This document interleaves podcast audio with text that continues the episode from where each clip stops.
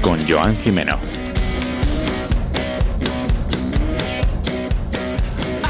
Muy buenas, bienvenidos a Ventana Deportiva en Libertad FM, el informativo producido por Soccer City Media. Son las 2 de la tarde, una hora menos en las Islas Canarias. Les habla Joan Jimeno, comenzamos.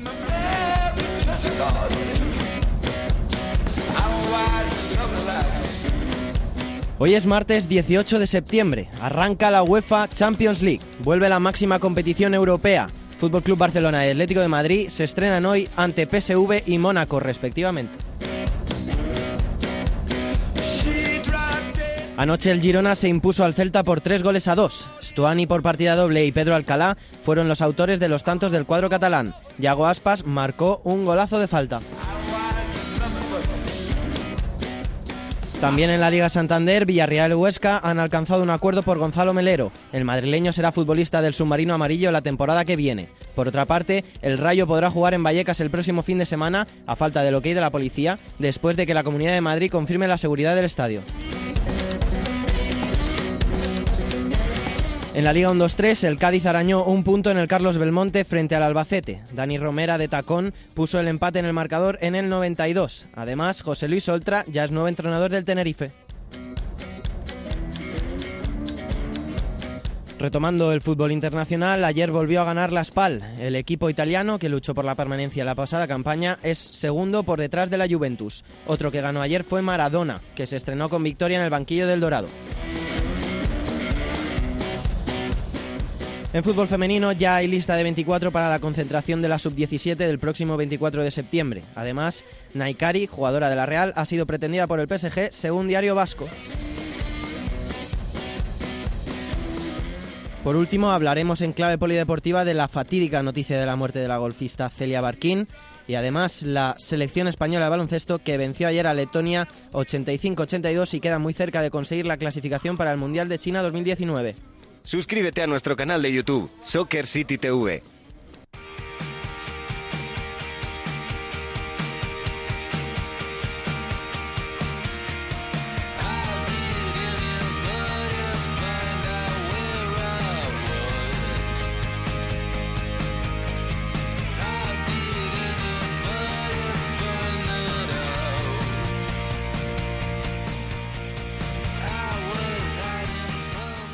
Arranca la Champions League, la competición más prestigiosa del mundo del fútbol. Hoy comienza el camino hacia el Wanda Metropolitano, donde uno de los 32 equipos se alzará con la orejona. Para hablar de esta nueva edición de la Liga de Campeones tengo conmigo a Pepe Pinel. Muy buenas. Buenas, Joan. Esta nueva temporada trae novedades en la organización de la competición. Quedó atrás el tradicional horario de Champions de las 8, de las 8 y 45.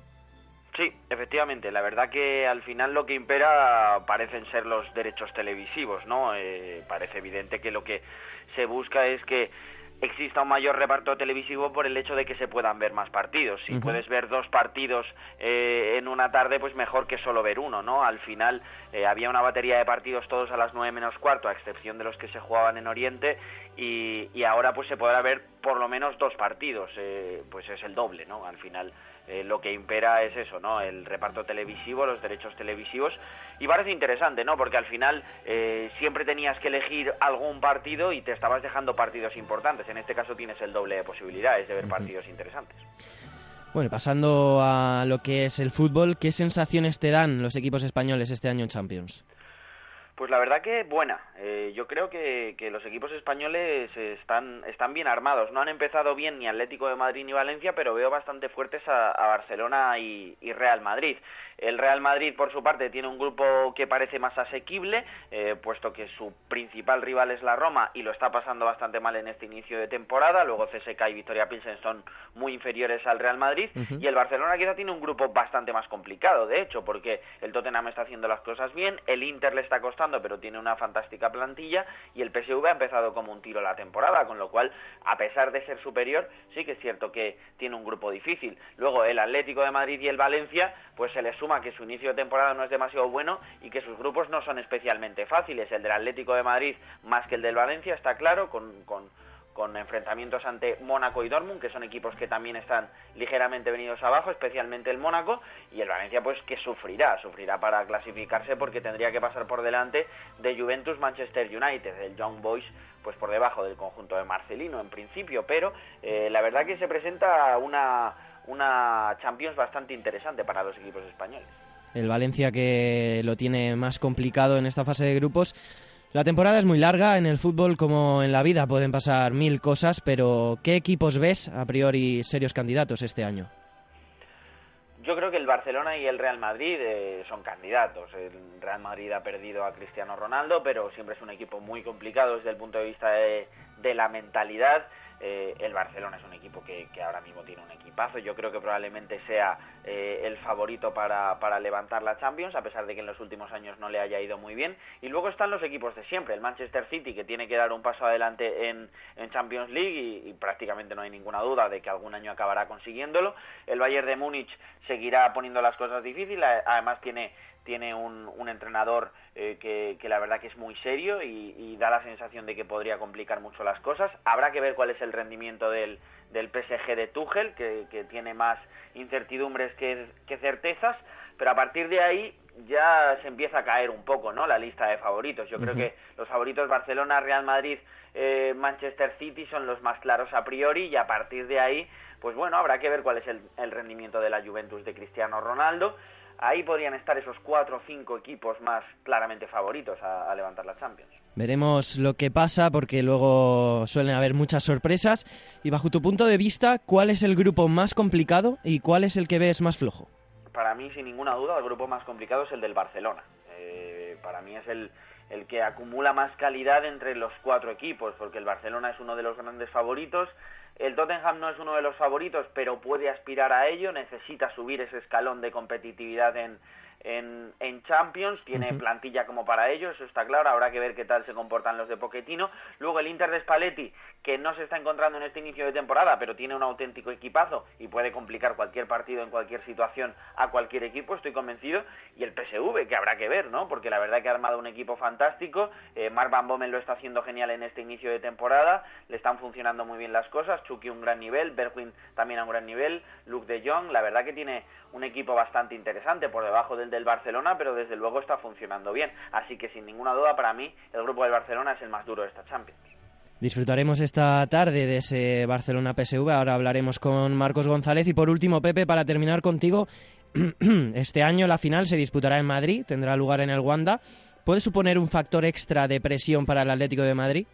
Ya lo está suponiendo, ya lo está suponiendo porque tanto desde fuera como incluso desde dentro se está generando una presión con respecto a que el Atlético de Madrid tiene que llegar en esa final, que ya ha perdido dos, que es la oportunidad de ganarlo frente a su gente. La verdad que está introduciendo muchísima presión en el conjunto rojiblanco, se está notando muchísimo y, y la verdad que le hace flaco favor al Atlético de Madrid, pero bueno, el Atlético de Madrid tendrá que lidiar con ello, yendo partido a partido, intentando sacar los mejores resultados eh, según los equipos que se vaya encontrando, pero sin ninguna duda, por supuesto que añade presión. Se ha generado eh, un, ambiente mediático muy importante con respecto a que el Atlético de Madrid deba estar en aquella final del Metropolitano del, del 1 de junio, por cierto, el día de mi cumpleaños de, de 2019.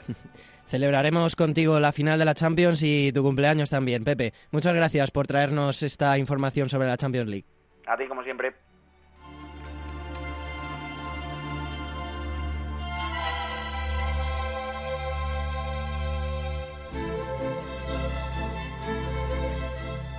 Esta tarde a las 18 eh, y 55 estrena en horario eh, se disputará ese Barcelona-PSV en el Camp Nou. Marcos González, muy buenas.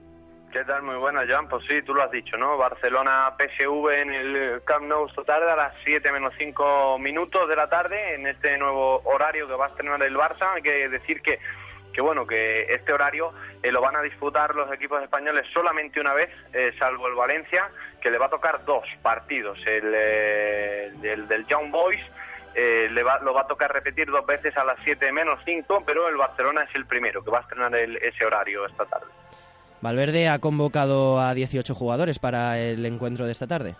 Efectivamente, 18 jugadores, por lo tanto, como resultado, Joan, se queda Denis Suárez, Vermaelen y Aleñá fuera de la convocatoria por decisión técnica junto a los lesionados eh, Malcolm y Samper. Además, eh, hoy podría suponer el debut en competición europea de Coutinho, Artur Lenglet o Arturo Vidal con el Fútbol Club Barcelona, ya que Coutinho estaba la temporada pasada, pero eh, había jugado con el Liverpool y no la podía disfrutar con el Fútbol Club Barcelona, ya lo hará para esta temporada. El PSV que ha llegado hoy a Barcelona con todos sus jugadores eh, disponibles. Efectivamente, 21 futbolistas llegan por parte del PSV de Mar Van Bommel, así que tendrá que hacer tres descartes antes de ese partido de las 7 de la tarde o de las 7 menos 5 minutos de la tarde. Un PSV que, Joan, hay que comentar que puede parecer un rival fácil, pero ojito, ¿eh? lleva 15 puntos de los 15 posibles. El último partido lo ha ganado en La Haya al lado de Enja 0-7. Eh, tiene un auténtico equipazo para lo que es allí Holanda. Puede parecer el, rival más grupo dentro de que el Barça está en el grupo de la muerte, como bien nos, comentaba nuestro compañero Pepín anteriormente. Y bueno, ojito, muchísimo ojo a este PSV que le puede poner las cosas eh, también muy complicadas al Barcelona, que no se debe de dormir. Por, por dejarte también un detalle, Joan, un dato, la última vez que se enfrentaron Barcelona y PSV fue precisamente en el Camp Nou en Champions, en la temporada 97-98 que terminó empate a dos. Los dos goles del Barça los marcó Luis Enrique. Un PSV que está haciendo muy bien las cosas en este principio de temporada, con Mark Van Bommel en el, en el banquillo y Mark Van Bommel que ayer tuvo una rueda de prensa eh, con tensión. Sí, sí, movidita la rueda de prensa, la verdad, Joan, porque le preguntan perfectamente la final del Mundial del año 2010, eh, cómo Van Bommel curte a patadas a Iniesta hasta más no poder, y le preguntaban, ¿no? Le preguntaban por esto, ya que Iniesta, pues exjugador leyenda del Fútbol Club Barcelona, Van Bommel, exjugador del Fútbol Club Barcelona, entrenador del PSV, rival del Barça, le preguntaban por eso. Y Van Bommel, eh, eh, en teoría, eh, creo que hace mal eludiendo al tema de, lo de las patadas a, Iniesta, pero también hace bien diciendo que están hablando de un partido del año 2010 y que él lo que está es centrado en su equipo, ¿no? en el PSV, que va a abrir la Champions ante un rival como el Fútbol Club Barcelona en el Camp Nou. En cualquier caso, no deja de ser eh, curioso y partidazo tremendo el que nos espera esta tarde, Fútbol Club Barcelona PSV, que ya no hay que dormirse para nada en el Fútbol Club Barcelona, ya que lo tienen que ir a ganar y por, como último apunte te dejo el 11 que puede salir esta tarde, que va a ser no, otro que el 11 de gana, que sería con Ter Stegen en portería, defensa de cuatro formada por Sergi Roberto, Gerard Piqué, eh, un Tití Jordi Alba, por delante estarían Busquets, Rakitic y Coutinho, y arriba eh, la tripleta más usada esta temporada, el Mosquitos Dembélé junto a Messi y Luis Suárez. 18.55 en el Camp Nou, Barça PSV. Muchas gracias, Marcos. Un abrazo ya, hasta la próxima. Chao.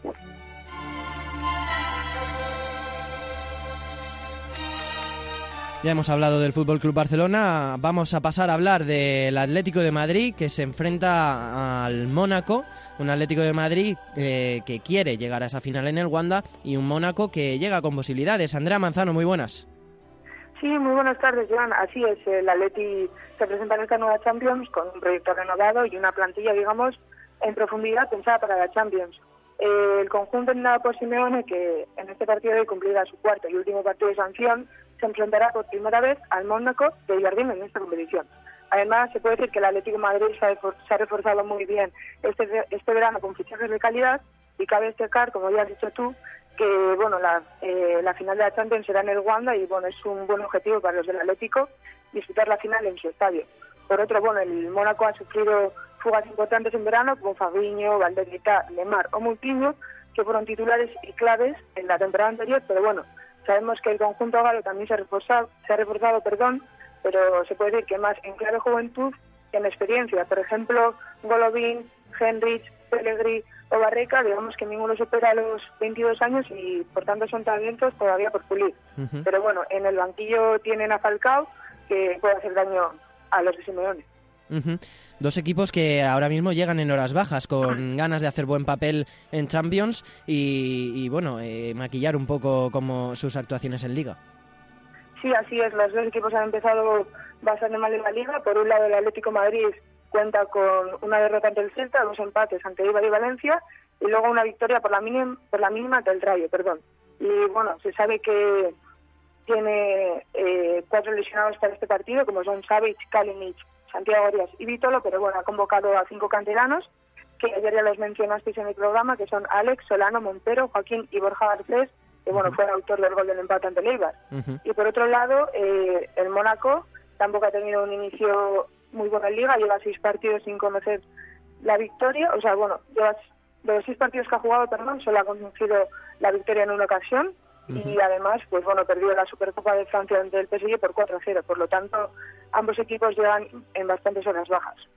Esta noche a las 9 en punto será este partido entre Mónaco y Atlético de Madrid. Muchas gracias, Andrea, por traernos esta última hora del, del compromiso de Champions del Atleti. Muchas gracias a vosotros.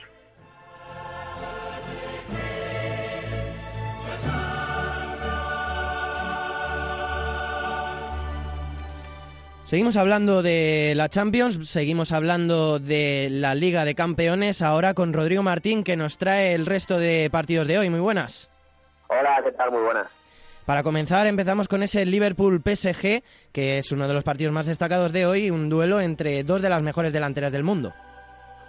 Sí, está claro que bueno, son dos de los equipos en Europa que han arrancado a mejor nivel, los dos tienen pleno de puntos, 15 puntos el PSG, 12 el Liverpool y como bien has comentado, ese trío increíble que tiene tanto el Liverpool como el PSG, por lo que se esperan muchísimos goles para este duelo. Simplemente por comentarte, Joan, en el Liverpool muy seguramente jugará de pivote Henderson, ya que a Fabinho le está costando muchísimo entrar en la rotación de, de Jürgen Klopp, todavía no ha debutado en eh, Premier League y bueno, arriba habrá muy poquitas dudas, Firmino en punta y abiertos a bandas eh, tanto Mohamed Salah como Sadio Mané respecto al PSG.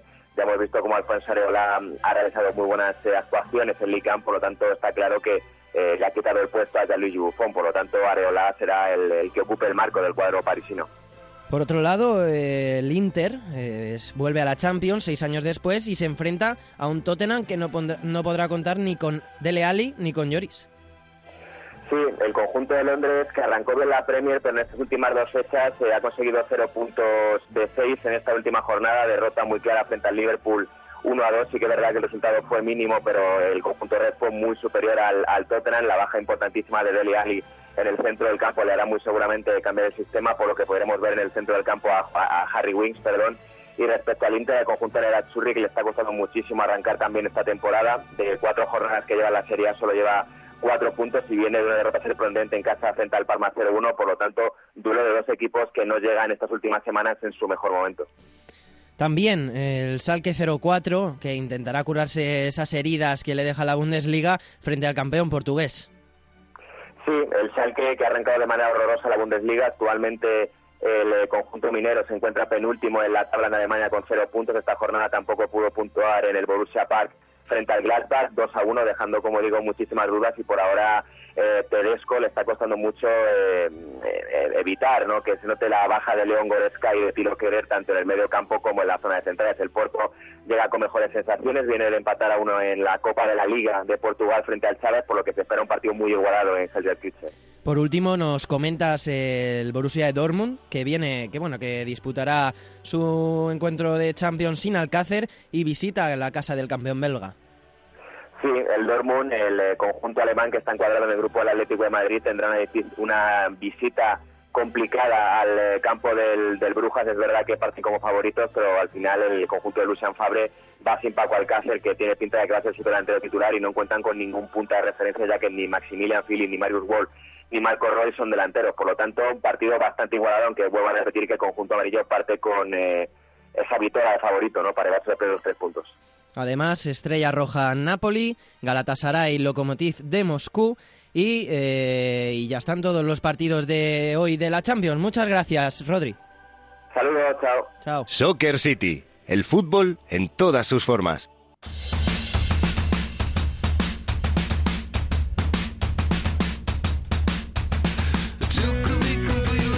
Ayer eh, terminó esa, esa jornada de la Liga Santander. Volvemos al fútbol español. El Girona que se impuso en Montilivi 3-2 al Celta de Vigo. Muy buenas, Miguel Delgado. Buenas, Joan, ¿qué tal? Antes de nada, eh, decirte que si de verdad el señor Teba quiere expandir la marca de la Liga fuera de nuestra frontera, por favor que se envíe el partido de ayer, el Girona-Celta, que fue un auténtico partidazo, lleno de alternativas, con muchísima alegría y como no puede ser de otra forma, con muchísimos jugadores también de un nivel altísimo, ¿no? Pero bueno, eh, no son el Barcelona, el Real Madrid, Atlético de Madrid, que seguro que también son los que pretenden que vayan por su nivel mediático, y nada, pero bueno, como te digo, eh, gran partido ayer en Montilivi, 3-2, como te he dicho, con victoria local, la segunda consecutiva después de derrotar a domicilio al Villarreal del Girona, y que además viene a romper la racha del turco Mohamed al frente del Celta. Por si había ciertas dudas para escépticos del nivel del partido, lo siento mucho, pero en primera división no hay choques aburridos y ambos equipos nos dejaron una primera parte que fue espectacular, sobre todo un ritmo trepidante, un ritmo alto, con una presión también altísima y con ninguno de los dos equipos aparentemente tristes de perder la posición del balón. Fíjate, con Porto, con Stuani, con Pionesisto y con Aspas, el fútbol puede ser maravilloso con espacios a la contra, ¿no? Tres goles hubo en la primera parte, intercambio de golpes constante, primero Stuani de cabeza con un remate picadito por vieja escuela, empató a de falta en el 34 y a los tres minutos ponía de nuevo por delante al conjunto de Antalán el central Pedro Alcalá, con 2-1 terminaba la primera parte. En el descanso, respuesta del entrenador argentino, entre el jugador del Southampton Bufal por Junior Alonso y cambio de sistema a defensa de cuatro. Roncaglia, que estaba situado desde entonces en el lateral izquierdo, pierde un balón en la medular que aprovecha Stuani para hacer el 3 a 1. Doblete de Charrúa, que fíjate, Joan, tres remates a portería, dos goles y el 72% de pases acertados ayer en Montilivi. Casi nada. Yo solo sería capaz de cortar el Celta en el 92, gol del propio Bufal, el equipo vigués pierde esa condición de invicto, como decíamos, pero sigue tercero, mientras que el plantel de Eusebio, con esta victoria, escala hasta la sexta plaza. Muy importante esa victoria, sobre todo para coger costa, porque ahora el Girona viajará hasta Barcelona para una nueva jornada de liga. El Girona que se coloca sexto, el Celta tercero, pero además del partido de ayer vamos con novedades en primera división, eh, porque el Villarreal y el Huesca han anunciado un acuerdo preferencial por los derechos de Melero. Sobre todo porque es una noticia en cierta medida sorprendente, ¿no? Por, la fecha en la que se ha hecho oficial, es que Villarreal y Huesca, como te has dicho, han alcanzado un acuerdo preferencial, no es oficial aún, cercano a los 5 millones de euros por los derechos del jugador Gonzalo Melero. ¿Y esto qué significa? Pues que una vez acabada la temporada, el Villarreal, abonando esos 5 millones de euros, sería con los servicios del jugador del conjunto aragonés. Además, el propio Melero ha estado esta mañana, como seguro que también sabes, en Castellón de la Plana para rubricar ese acuerdo. Por último, comentamos eh, rápidamente que, al falta del visto bueno de la policía, pues en Vallecas se podrá jugar al fútbol este fin de semana. Miguel Delgado, muchas gracias por traernos la actualidad de la Liga Santander. Un abrazo para ti, fuerte, John. Chao.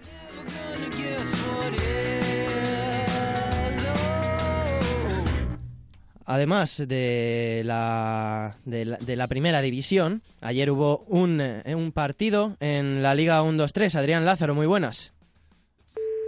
Cerró la jornada 5 de la Liga 1-2-3 en el Carlos Belmonte. Empate a uno entre Albacete y Cádiz. Se adelantó el conjunto castellano-manchego con un gol de Zozul en la primera parte, pero el Cádiz reaccionó eh, tras el descanso tal reacción que provocó 24 tiros sobre la portería albaceteña y finalmente en el descuento Romera empató a uno y consiguió que el Cádiz siguiese sumando puntos en un partido que se le puso muy cuesta arriba pero que finalmente el equipo de Álvaro Cervera resolvió.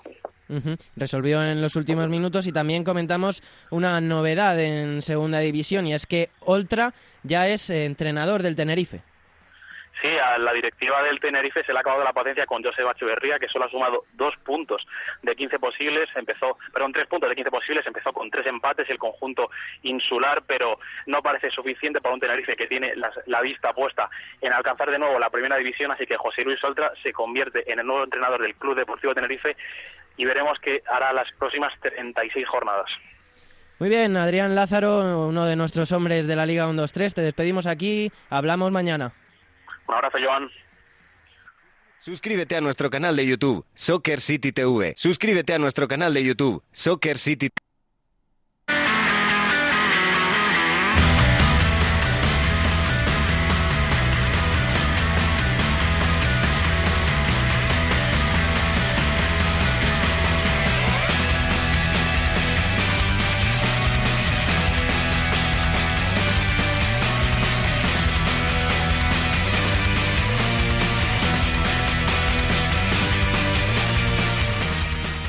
Tenemos novedades también en fútbol femenino porque ayer Toña Is dio la convocatoria para los entrenamientos de preparación del Mundial Sub-17 que se disputará en noviembre en Uruguay. La concentración será del 24 al 26 de septiembre en Las Rozas y lideran esta lista Ana Tejada del Logroño, Jana Fernández y Bruna Vilamala del Fútbol Club Barcelona y Paola Hernández del Granadilla. También hay que comentar que, según Diario Vasco, Naikiri, jugadora de la Real Sociedad, ha sido pretendida por el PSG. Todo se resolverá antes del viernes.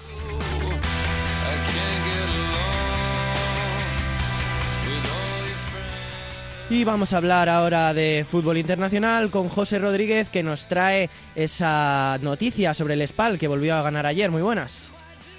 Muy buenas, Joan. Pues sí, ganó la Spal ayer y da la sorpresa en la clasificación. Se coloca ahora mismo segundo en Serie A, de locos, el, comienzo del equipo de Semplici, que bueno, de momento tiene nueve puntos, empatado con el Nápoles, con cuatro goles a favor y uno en contra, en tres victorias en los, en los cuatro partidos del comienzo de temporada. Mismo guion de la temporada pasada del equipo, un equipo muy colocado que concede pocos espacios, que se junta mucho y que en ataque, aunque sufra para marcar goles, de momento está siendo bastante efectivo en sus partidos. Saca puntos de donde puede y bueno, ayer se vio con que Andrea Petaña eh, hizo un doblete en seis minutos contra su ex equipo, contra el Atalanta, para colocar al equipo de Ferrara en segunda posición y sobre todo grandísimo comienzo de temporada del equipo de Ferrara. Otro que ganó ayer, que se estrenó en el banquillo con victoria, fue Maradona en el Dorado. Sí, Diego Armando Maradona, que bueno, dio la nota antes del partido en el que declaró que ante el acoso mediático dijo, quiero aclararles también la cagada que te mandaron ayer por estar esperándonos. Es de muy mal gusto esperar a la gente cuando uno termina de comer y eso no se hace. Eso declaró el entrenador argentino, aunque luego en el partido acabó ganando 4-1 su equipo en Segunda División Mexicana, el Dorado de Sinaloa, con un hat-trick de Vinicio Angulo, el ecuatoriano, el, 10 del equipo ante los cafetaleros de Tapachula. pues hasta aquí la información de fútbol internacional. Muchas gracias por traernoslas, José Rodríguez. Un abrazo, Joan. Chao.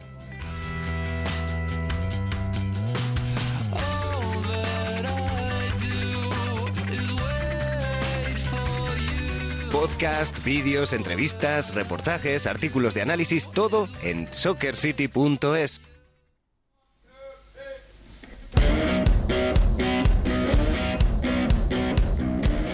Por último, vamos a ya dejando de lado el fútbol y vamos a hablar de otros deportes. En esta sección polideportiva tenemos la triste noticia del asesinato de Celia Barquín.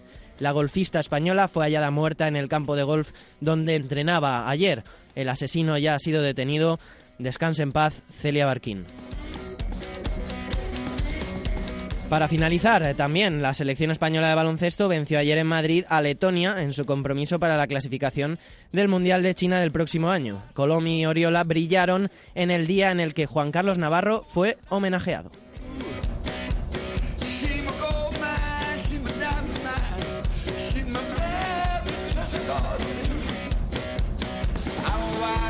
Y hasta aquí la ventana deportiva de hoy. No olviden pasarse por soccercity.es. Mañana volvemos con la actualidad del deporte global aquí en Libertad FM. Pasen buen, pasen buen día.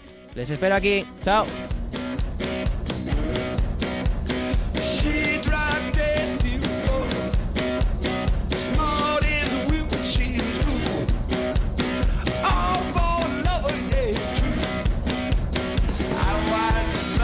Soccer City, el fútbol en todas sus formas.